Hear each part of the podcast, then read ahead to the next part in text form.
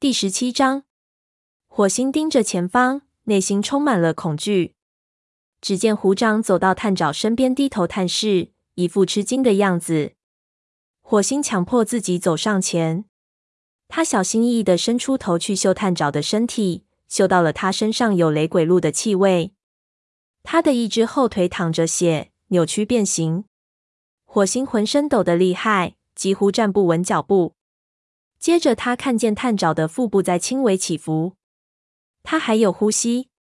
火星无声的舒了口气，抬起头看看虎掌。虎掌大声说：“他还活着。”接着，他盯着火星说：“他来这里干什么？”火星小声说：“他来找你，是你派他来的。”火星吃惊的睁大眼睛。虎掌怎么会把他想的这么愚蠢呢？他辩解说：“我让他待在营地里的，是他自己跑出来的，因为他不听我的话。”火星沮丧地想。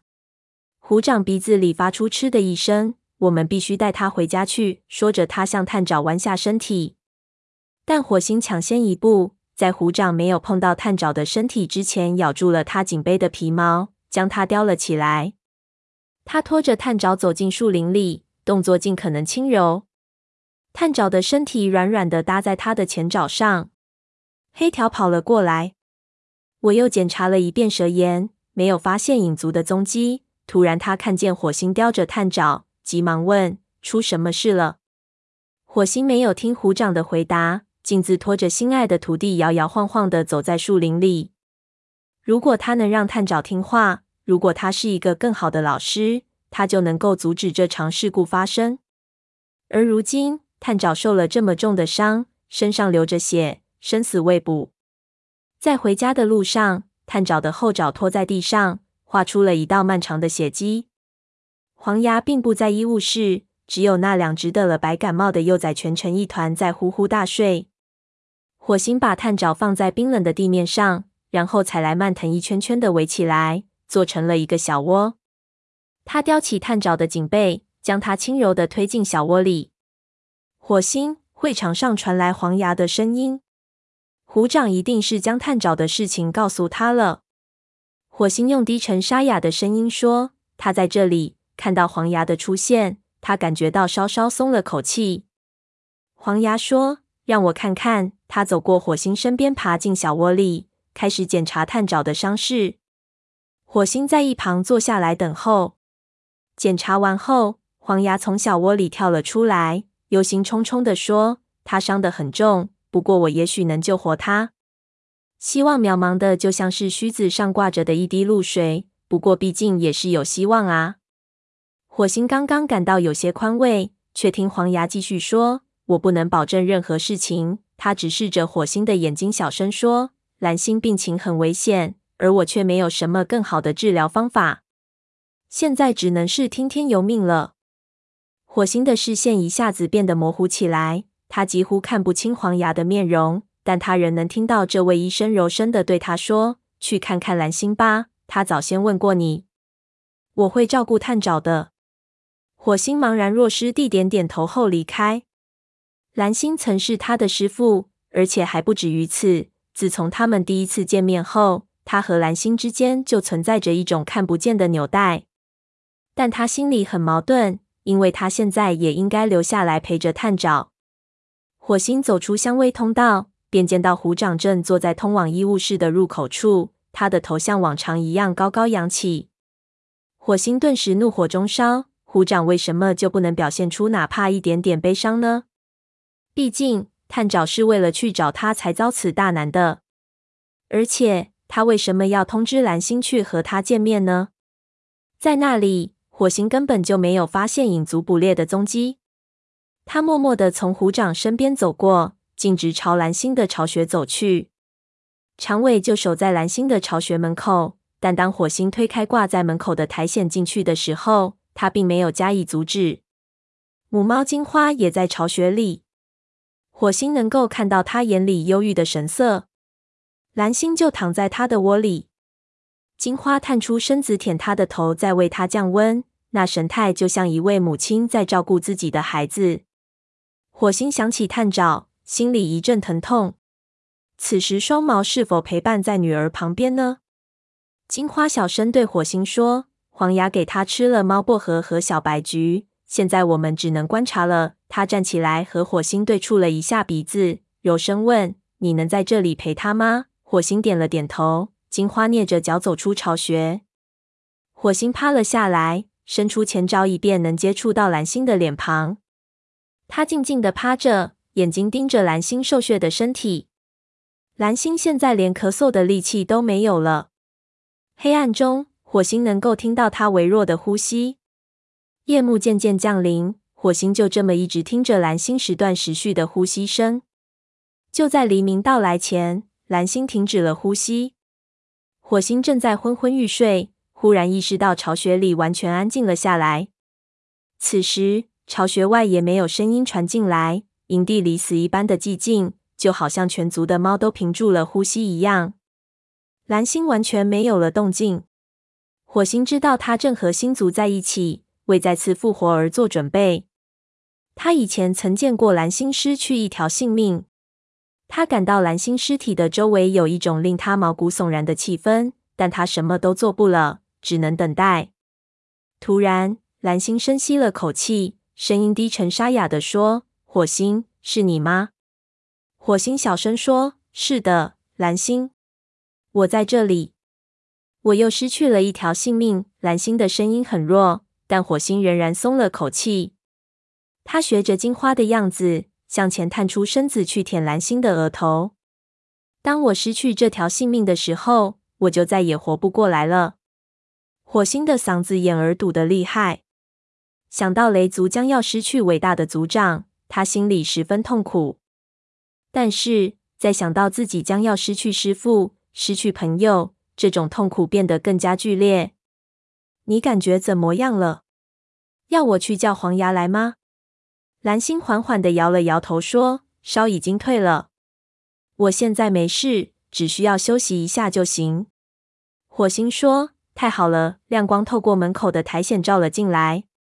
火星一夜没有合眼，此时脑子都快成了浆糊。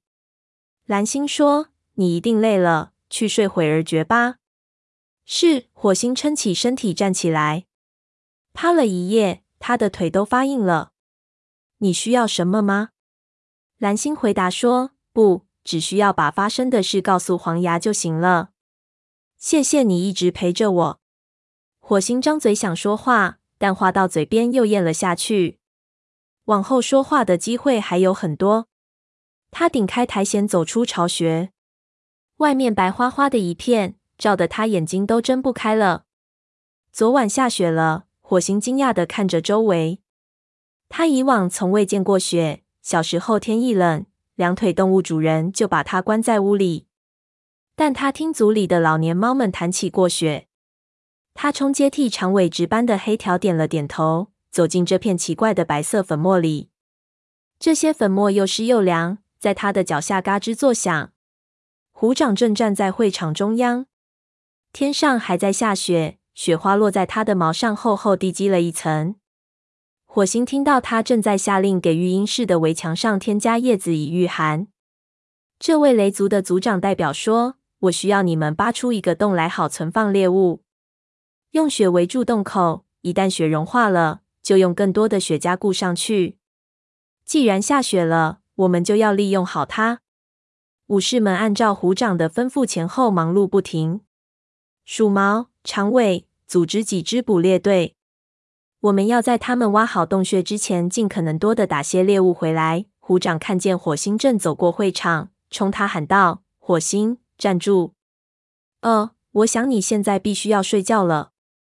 就算派你出去打猎，你也起不到什么作用。”火星瞪着虎掌。大声说：“我要先去看看探爪。”虎掌瞪了他一会儿，问：“蓝星怎么样了？”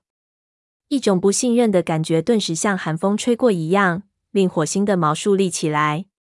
他记起以前蓝星在剩余性命数量的事情上对虎掌有所隐瞒，于是他回答说：“我不是医生，我不知道。”虎掌很不耐烦，鼻子里发出嗤的一声，转过身去继续发号施令。火星向黄牙的医务室走去，心里巴不得早点儿离开这乱哄哄的营地。想到自己将要知道探长的生死，他心里开始砰砰直跳。黄牙，他喊道。黄牙急忙从探长的小窝里跳出来，对他说：“嘘，他好不容易才睡着。昨晚他的病情很凶险，在他从昏迷中苏醒过来之前，我不能给他服用罂粟子止痛。”火星松了口气，腿一软，说：“他不会死吧？几天之内我还不能肯定。他受的是内伤，而且一条后腿严重骨折。”火星急切地问。但那条腿会好起来的，是吗？他还能在叶子发绿的季节到来之前进行训练吗？黄鸭摇了摇头，眼睛里充满同情。火星，无论怎样，探长都不可能成为一名武士了。火星的脑袋里嗡的一声，由于睡眼不足，他原本就有些头昏目眩，而这个噩耗更抽走了他身体里的最后一点儿力气。探长是他收的第一个徒弟。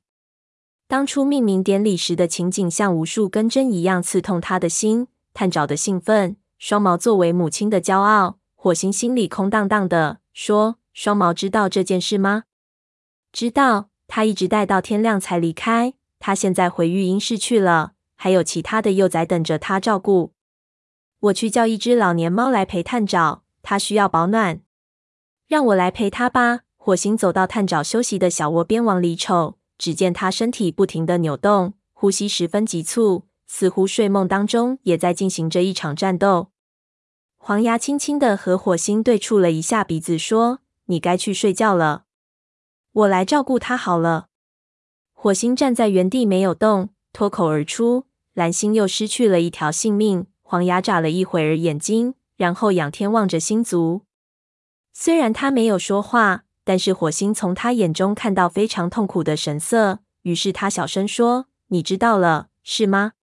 黄牙低下头看着他的眼睛：“你是说蓝星仅剩一条性命这件事吗？”“是的，我知道。这种事瞒不过医生的眼睛。”火星想起虎掌，问：“组里其他的猫也能看出来吗？”黄牙眯缝起眼睛说：“不能。”他的这条命并不比前几条显得虚弱。火星感激地冲他眨了眨眼睛。黄牙说：“你现在想吃些罂粟籽帮助你睡觉吗？”火星摇了摇头。虽然罂粟子能令他美美睡上一觉，但如果虎掌报告的情况属实的话，那么影族就真的是在准备对雷族的边界发动攻击。在这种时候，他不想使自己的头脑变得迟钝。也许营地还需要他来守卫。灰条已经回到了武士巢穴里，火星没有理他，对他昨晚不辞而别的行为仍很生气。火星默不作声地走到自己的床铺旁，卧在上面，蜷起身体开始清理。灰条抬头看了看他，说：“你回来了。”他话中意犹未尽，似乎还想多说什么。火星停止舔前爪，看着灰条。灰条低声质问他：“你去警告银溪，让他别和我见面了。”在巢穴另一边的柳带睁开一只眼睛，瞅了一下，然后又合上了。灰条压低嗓门，恨恨地说：“别插手这件事情，听到没有？无论你说什么、做什么，我都要和他继续好下去。”火星鼻子里发出嗤的一声，眼里闪过一丝怨恨的神色。他和银溪的谈话就像是很久以前的事，他几乎都忘记了。但他忘不掉自己在需要灰条帮忙寻找探长的时候，他却消失得无影无踪。火星气呼呼的将头枕在前爪上，合上双眼。探爪正在生死边缘上挣扎，而蓝星也只剩下一条性命。他已经做的仁至义尽了，灰条爱干什么就干什么吧。